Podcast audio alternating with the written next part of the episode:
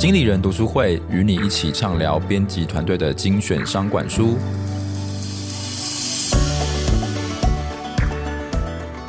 好，欢迎来到经理人读书会 Podcast，我是主持人、经理人月刊记者卢廷熙。我们今天是一集特别节目，今天邀请到的是马克杨医师。但是呢，他现在已经不当医生了。他现在是一个专职的投资人，他一年可以从股市里面赚到超过一千万，然后做的是当冲交易。那我们请马克杨来跟大家介绍一下自己。好，大家好，我是马克阳，然后我现在是三十岁。那我应该算是一个数学家，还有就是反正我学习各个东西都蛮快的。哎、欸，那其实你是小时候就是听说就是数理资优对不对？然后还参加过奥林匹亚拿到金牌，那个时候就蛮厉害。对对，我以前曾经在高中的时候是就是科学的奥林匹亚金牌，就是当时同年龄人里面地球上最会考试的人。然后，然后后来也学了很多各个东西。后来我也有当过游戏实况组，然后当过舞台剧演员，然后开补习班。好像现在是做专职的股市投资交易。但是一开始是做医生，因为你是念医学系嘛，然后后来就。医生做一做就不想做，可以跟我们讲为什么你不想做医生吗？感觉因为医生蛮厉害，然后就是蛮蛮梦想的职业这样。好，我大概是在大五、大六、大七的时候就开始觉得当医生蛮无聊的，就是对我来说是重复性比较高，然后比较就是遵照 SOP 在执行很多的形式啊，我觉得跟我的。这个人的个性也不太一样，然后另外就是我当时也同时有在开游戏实况，然后游戏实况也做的不错，那所以我就就是决那时候决定不当医生，然后就开始做游戏实况。你那时候打游戏好像也蛮强啊，好像打那个炉石打到亚洲前几名，对不对？对对对，就是炉石也是世界上前十。热门的游戏，对，然后当时也有很多奖金，然后观众数也蛮高的，然后我就是同时一边开补习班，然后一边当就是炉石的游戏实况主，还有就是职业电竞选手。所以你同时做这好几件事情，一一边当补习班老师，然后你教什么数学？我是教数学，然后一边打炉石，然后这样子的那时候这样的收入就已经比医生高。对，其实一开始家人一定是很反对的，但是我就是跟家人说，就是我一直维持在同年龄医生的三倍以上的话，就让我就是继续一直不当医生这样，不然的话，当然一开始家人一定也都是很反对。哦，哎，那我想问一下，就是就是好像你从小到大都是蛮成功的，然后做很多事情都可以做得很好，就是你自己有知道说为什么我可以表现得这么不错，这样吗？啊、我自己觉得主要的原因是因为我在蛮小的时候就学会了怎么样用比较好的方式学习，当然也是有一点点的，就是天赋的差异。但是就是在科学研究上面表明，就是天赋的差异其实是差距比较小的。那最大的差异还是后天学习，也就是学习的方法，就是学习如何学习嘛。那可以跟大家讲一下，说就是。你在学如何学习的时候，这条路上有没有什么一些心得或者是一些小技巧，跟我们的听众讲一下？比如说你怎么样可以做的比较好，这样。好，快速学习的方法的话，这个我是讲过蛮多次的。然后主要是有五点需要就是注意的。然后第一个就是刻意练习，就是怎么，就是你必须要做有效的练习。嗯，然后。啊、呃，有效练习跟一直花时间不停的做同一件事是不一样。就例如说，在公园打球的阿伯，然后他可能在公园打了三十年的球，或者是在公园下三十年棋，但他还是一样超烂的，就是因为他只是不停的在练习，但他不是在刻意练习。嗯，就是我们练习的方式应该是去研究怎么样做才是正确的，然后一直去做正确的事情。嗯、例如说。呃，下棋的话，我们就是去学 AI 是怎么下棋的。然后比如说啊、呃，我们学习各个领域的职业选手或大师，他们是怎么样做这件事情的。就是说比，比较有方法，然后学到就像什么，就学的比较精通，这样不是说那边盲目的乱学乱练这样。呃，不是不是，是呃，你要去寻找怎么样子才是目前的科学或者是。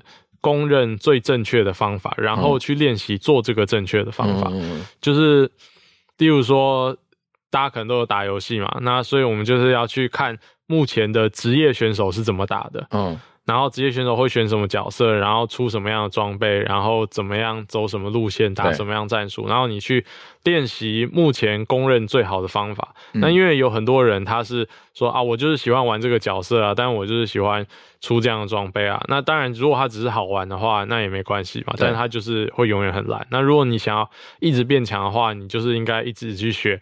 诶，那个职业选手他这个。打球的话是用什么样方式打？他下棋的话都是走什么样的棋路？嗯、就是不是说电影演后羿弃兵，然后我就走后羿弃兵，嗯、就是 AI 告诉你怎么样是最好的。那呃，目前下棋我们大家都是以 AI 为作为学习对象了，就是 AI 推荐怎么样做，怎么样做比较好，那你就去学习它的方式，然后理解它是怎么做，然后做跟 AI 一样的事情，然后去练习它，而不是说就是。我就是一直不停的下，一直不停的下，你懂那意思吗？懂。哎、欸，你你围棋也蛮厉害的，对不对？对对对，我在大概国中还是高一的时候下到围棋的业余六段。业余六段大概是怎么样？比如说，就是当时的业余的最高段。哦，就是职业，就是像黑加加那种，然后你是业余里面最强的这样。对对对，黑加加小时候是跟我一起学围棋，真的？他跟我在永和同一个棋院学围棋。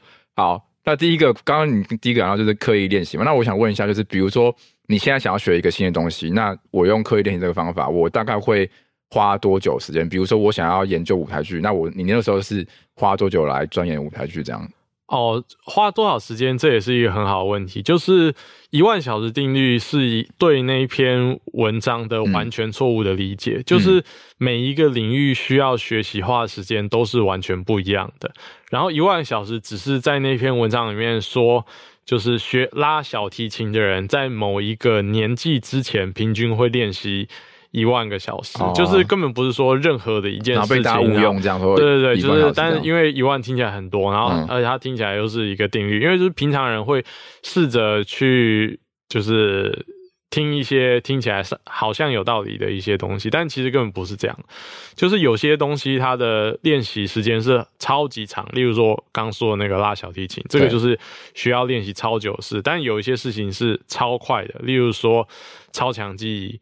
就是人类目前已经研究出了一个很好的方式来学习超强记忆，那大概只需要花两百到三百个小时就可以学会。那最后得出来的效果就是，如果你看一串可能呃五十个不同的词语，或是一百个不同的数字，那你大概只需要两分钟左右就可以把五十个完全不相干的词语全部记起来，或是什么一百个乱码数字全部记起来，嗯、就是有关记忆的。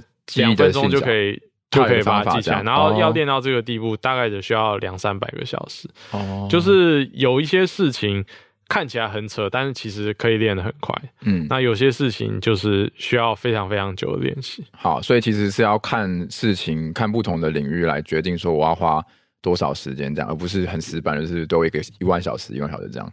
对对对，就是当然也是跟你练到的程度有关系啊。如果你要练到就是越顶尖的程度的话，比如说，呃，我只需要成为全部的人的前百分之十，那通常这个是蛮简单的。嗯，那如果要成为全部的人的前百分之一，那需要花的时间就可能要再是十倍，然后是全部的人的前百分之零点一，可能要再花一百倍的时间。OK，好，所以第一个是刻意练习，然后你说还有四个方法，那跟我们讲。哦，对，然后。再来就是第二个是你要做有意义的练习，就是找出你自己的弱点，你什么不太会，然后特别去练习它。例如说你打篮球，然后你永远只会右边上篮，那别人就发现他在三重威胁的时候，他可以特别不守你左边，那你就要自己在空的篮筐一直练习左边的上篮，这样才会让自己进步。那这个就跟宫野阿伯不一样嘛，也就是他们很多人。他就是在，他是一直在面，他就是永远只会从右边上来，或者他就永远只会退到三分线外投，他根本就不会切入。那这样的话，别人守他就两只手直接举高，因为就是左右根本就不用防，因为他就是不会切入嘛，他根本就不会上来。其实通常守公园阿北就是这样，公园阿北只会投篮嘛，你就贴上去，然后两只手举起来，他就没有办法投篮，因为他就只会投篮。那这样他就没有办法进步。嗯、那这个就是平常以前人说的踏出舒适圈啊。但是，就是踏出舒适圈，也不是说你平常一直在做正确的事，然后你故意去搞怪，然后做一些很没有用的操作。应该是，就是。职业选手或者是正确的做法，有做什么事，但你没有做的，你去把它特别的练会。嗯，然后或者是我们平常考试也是一样啊，你哪些题目不会写，你就特别去练习那个方面的题目，嗯、而不是把很多就是很费，你早就已经会的题目也全部都重新练一次。那这样的学习效率也是会比较低。就是对症下药，针对你的弱点，然后加强改进，这样算是白话的。对对对对对，对。然后接下来还有三个嘛，对。对，好，然后。就是遇到任何不好的事情，要先检讨自己。那这是一件非常难做到的事情，就反省是对对对，就是因为我们人类的心理防御机制是，如果你遇到任何就是不如意、不顺遂的事情的话，我们会试着把它怪别人啊，这个是天气不好啦，啊，这是我今天不舒服啊，啊，那个是队友在雷啊。啊，这个是老师题目出的太难了啊，是因为我女朋友脾气太差。嗯，就是我都会试着怪别人，因为怪别人的话就不是因为自己不好嘛。嗯，但是这样是绝对不会进步的嘛。对，就是遇到任何不好的事情、不如意或者是不理想的事情的话，你先想我在这件事情里面有什么可以做得更好的。好，也不一定要先想，就是最终终究你必须要去想。你在这件事情里面，你有什么可以做得更好的？例如说，呃，一场打游戏打输了，然后虽然这是一个呃三打三或五打五的游戏，对，但是你不可能就是你做的全从头到尾都是完美的，就像是职业选手操作一样嘛，你一定还是有可以更好的地方。那你可以去检讨，就是你还有什么可以做得更好的？那因为这样才会更进步嘛。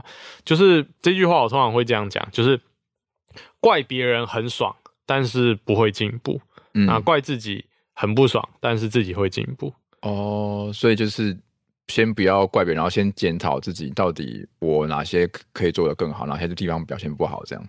嗯，其实就是因为大部分人的情绪和修养还没有办法做到不要怪别人。对，但是你可以先怪别人，然后就是把别人臭骂一顿，但是你终究必须要在任何事情上有自我反省。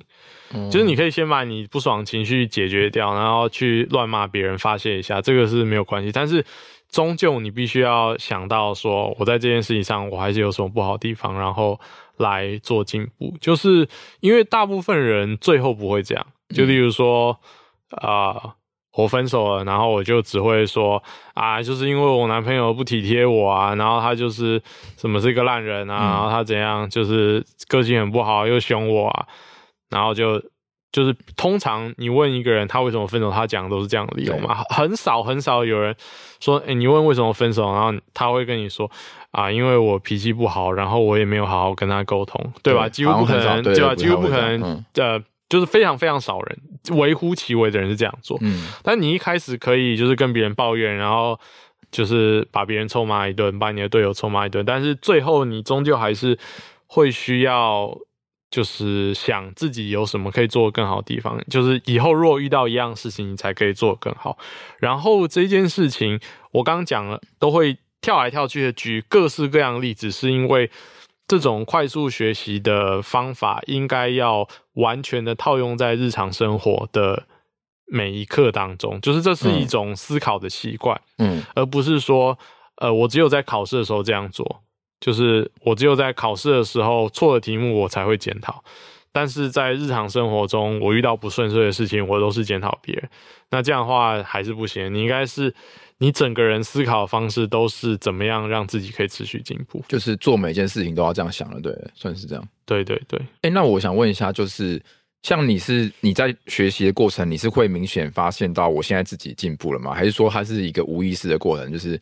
我突突然间最后才觉得我已经很不错，这样那个是会知道自己在进步嘛？哦，然后对对，你问的这个问题蛮好的，我不知道是不是你有看过之前的，就是就是第四点是你要建立一个可以让自己得到及时回馈的环境。嗯，回馈，及时的回馈就是你知道你自己目前做的好还是不好。OK，就例如说考试会得到一个分数嘛。打游戏会跳出一些伤害的数据，然后最后会有输赢，就是各式各样的数据，或者是下棋的过程中你的胜率在上升跟下降，嗯，就是你会知道你当下做的是好还是不好，然后及时的回馈就分成第一个是环境的回馈嘛，例如说考试的分数，对，或是及时的胜率，然后再来就是。呃，自己给自己的回馈跟别人给你的回馈，嗯，那自己的回馈就是你觉得你自自己是不是做得更顺利更好？然后别人给你的回馈，这个通常是最贵的，就是请一个大师教练来看你当下的表现，然后他可以直接说你在哪个地方做的不好。那这样的话，你才可以知道。你刚才练习的这件事情是做得更好还是更不好的？那如果你是做得更好了，你就试着去维持刚刚的做法。是。那如果你做得更不好的话，就把它改掉。所以你刚刚问的问题是非常重要，就是你必须要。及时的马上知道自己目前的这个做是做得更好还是更不好，这样你才可以不停的修正跟调整。嗯，这个就是第四点，就是建立一个可以获得及时回馈的环境。回馈机制，这样就是你刚刚说像数字啊，然后是自己的自己的回馈跟别人的回馈三种三种方法来多面。对对对对，例如说我要练习弹一首曲钢琴的曲子，那我就是例如说我就算我在整首曲子弹完。我有多少个地方弹错了？对，然后我这个有多少个拍子没有拍弹在点上？然后或者是我弹这首曲子的速度是从多少的拍子，比如说几秒内弹完变成几秒内弹完，这个都是可以量化回馈的数据嘛？就是我们应该把我们的表现量化回馈，然后知道自己做的好还是不好。就是如果你是要一直不停的进步，我刚刚讲的这些前提都是。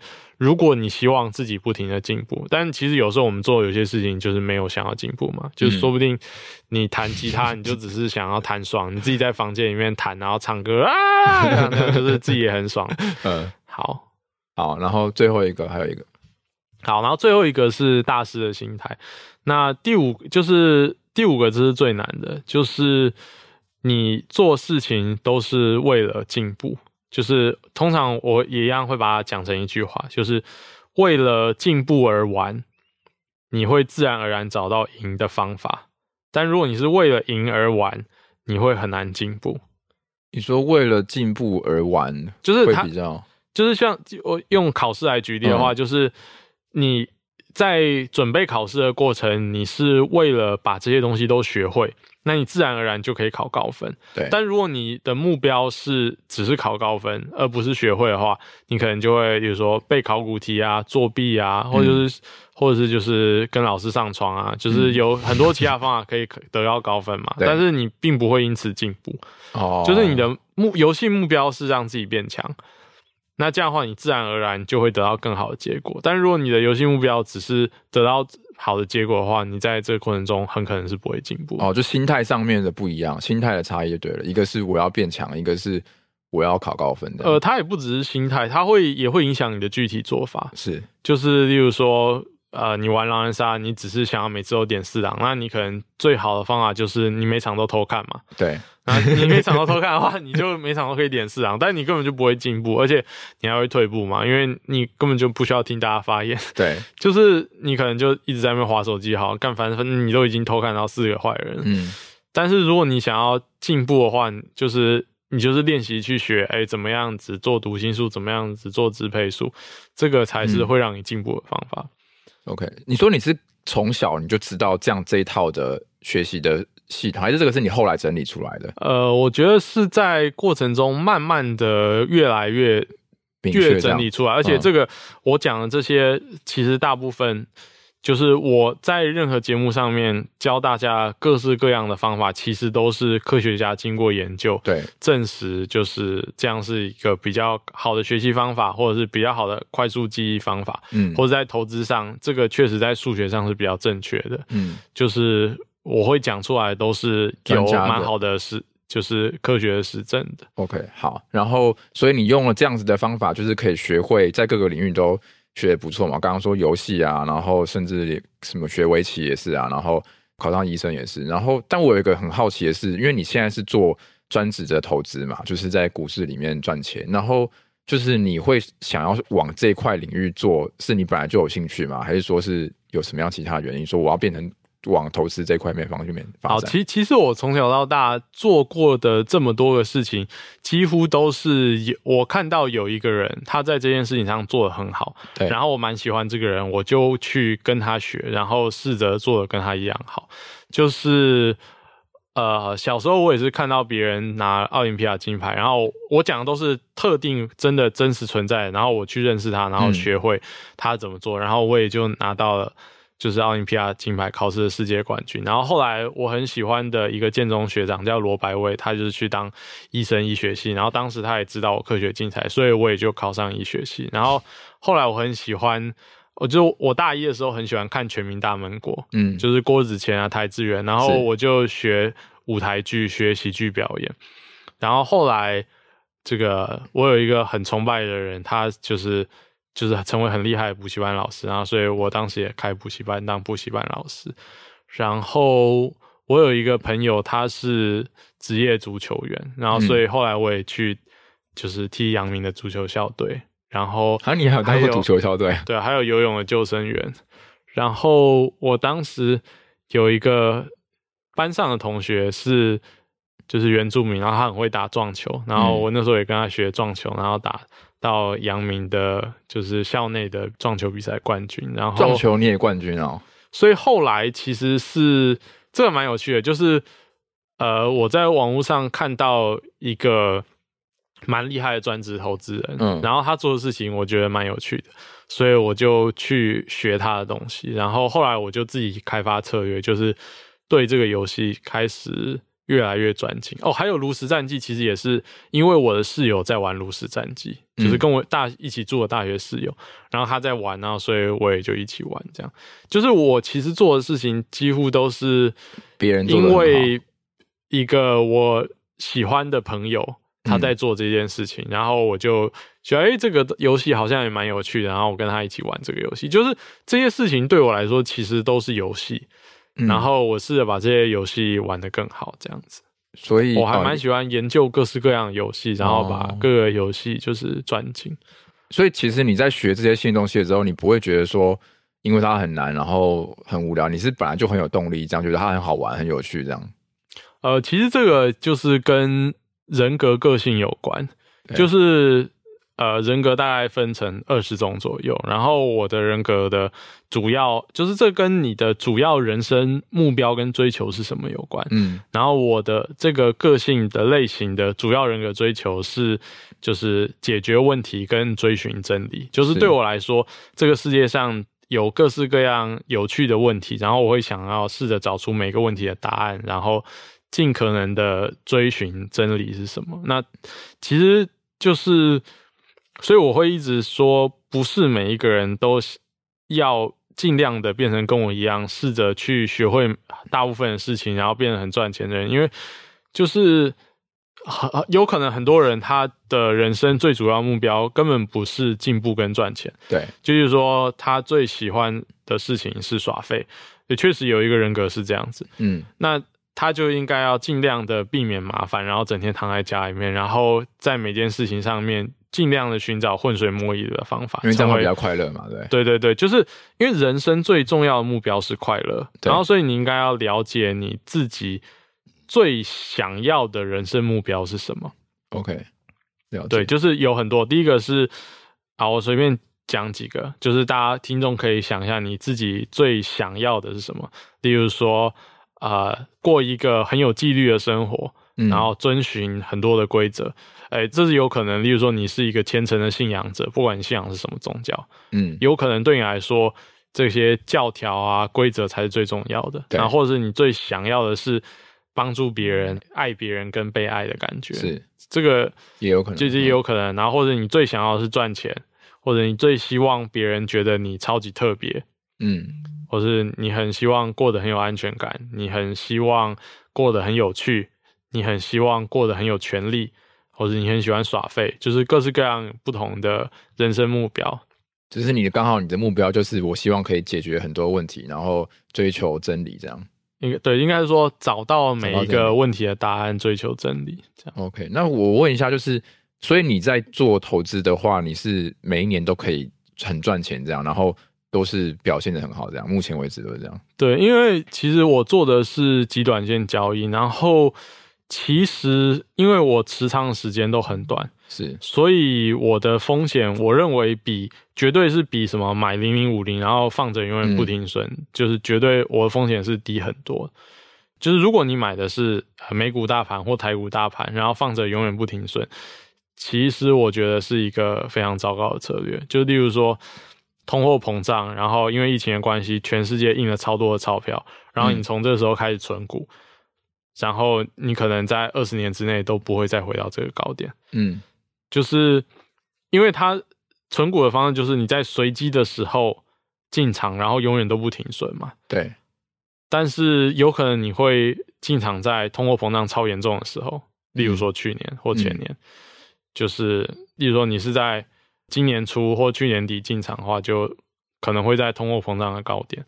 但是你如果又说啊，那我们应该要同时也考虑通货膨胀啊，我们应该在通货膨胀这个就是降低，然后可能要到开始减息的时候，美联储开始减息的时候，我们再进场。但那这个就不是就是无脑投资嘛，因为那种存股他们希望说的就是无脑投资。OK，那我做的是。就是极短线的交易，然后所以都是在要符合特定的情况的时候去占这个市场的便宜。那我自己认为，就是因为它在数学上都是有经过验证，而且就是也都是非常合理的做法。好，我直接讲一个，例如说，如果现在他已经知道在九点三十分零零秒的时候会公布通货膨胀的数据。讯息这样、嗯、对，那如果通货膨胀就是他公布的数据有可能超级好或超级不好嘛？对，那如果它公布的数据变得超级好或变得超级不好，股市就会瞬间，我说的瞬间就是瞬真的瞬间哦，嗯、就是在可能五到十秒之内超级大暴涨跟超级大暴跌。对，那所以这个数据公布，股市就一定要做出这个修正。那所以我们就可以在。中间去吃这一段，所以你是在之前公布之前就要预测了，对了？没有，没有，不是，不是，是因为我们只知道一定会造成很大的波动，会大暴涨或会大暴跌，对，对吧？嗯，那所以我们就在市价，例如说现在市价是一百好了，那我们就在一百零一块跟九十九块的地方，就是写一个程式。其实其实这也不算是写一个城市啊，就是这个就是市场游戏的规则，就是如果出现呃一零五这个数字，那我就买；如果出现九十五这个数字，我就卖。如果原中间是一百的话，嗯，也就是说它涨了一点点，电脑就会自动帮你买；然后如果它跌了一点点，电脑就会自动帮你卖。嗯，那这样的话，就是因为它可能会从一百喷到两百，嗯，或者从一百喷到十嘛，是那。就是你不知道它会往上喷还是往下喷，但是只要它往其中一边发动一点点的时候，你就马上追进场，然后它就直接喷到两百的时候出掉，那这样可能就直接赚了一百点。哦，你你可以，哎、嗯欸，你大概听懂我意思吗？对对对，就是嗯，反正我知道在这一秒会公布数据，对，但是我不知道它会会是往上爆喷还是往下爆喷，这个全世界都不知道。美国在做就是内线交易的防范是。真的是防的非常好，就是真的，大家就真的不知道。像在台湾就不是嘛，台湾就是任何重要的讯息，就是有钱人都会财团都会先知道。就是台湾台湾没有在管内线交易啊，就是诶、欸，就是台湾就是在就是没有在防这个啊。啊，美国的话是这个是很严重，罚很多钱，而且要坐牢的。嗯，好。然后想问一下，就是如果说就是大家想要跟你一样，就是投资可以学得很不错，然后还蛮厉害，那我想要用刚刚的快速学习的方法，那如果一开始的话，假设我们听众是比较初阶的投资的话，你会建议他怎么样来学习？比如说会推荐有什么书可以看吗？还是说有些呃学习的方法这样在投资这一块？好，如果是书的话，其实就是你就 Google 先看一看交易规则嘛，然后。嗯这个我的 YouTube 影片也有几个关于投资的讲解影片，那也有有很难的，就是很深的那种复盘，就是交易的实战复盘，然后也有讲投资的一些想法，就是把行为经济学跟科学如何应用在投资上的几次演讲，嗯，那个也都可以看。然后，如果是新手的话，我的讲座演讲里面也有讲，就是新手的话，就是先打假的模拟单，就是嗯，假钱啊，嗯、就是你假装自己在这个地方下单，然后，对对对，然后这是一个升降阶的制度，就是。